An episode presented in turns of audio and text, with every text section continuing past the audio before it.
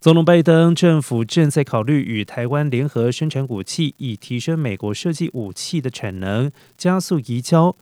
美国国务院十九号低调不愿证实，但强调美方正在检视所有的选项，确保军备快速移交给台湾。而根据一名熟知拜登政府内部商议状况的消息人士称，台美联合生产武器已经展开初步的讨论。模式可能是由美国国防公司提供技术，在台湾制造武器，或是在美国运用台制零组件制造武器。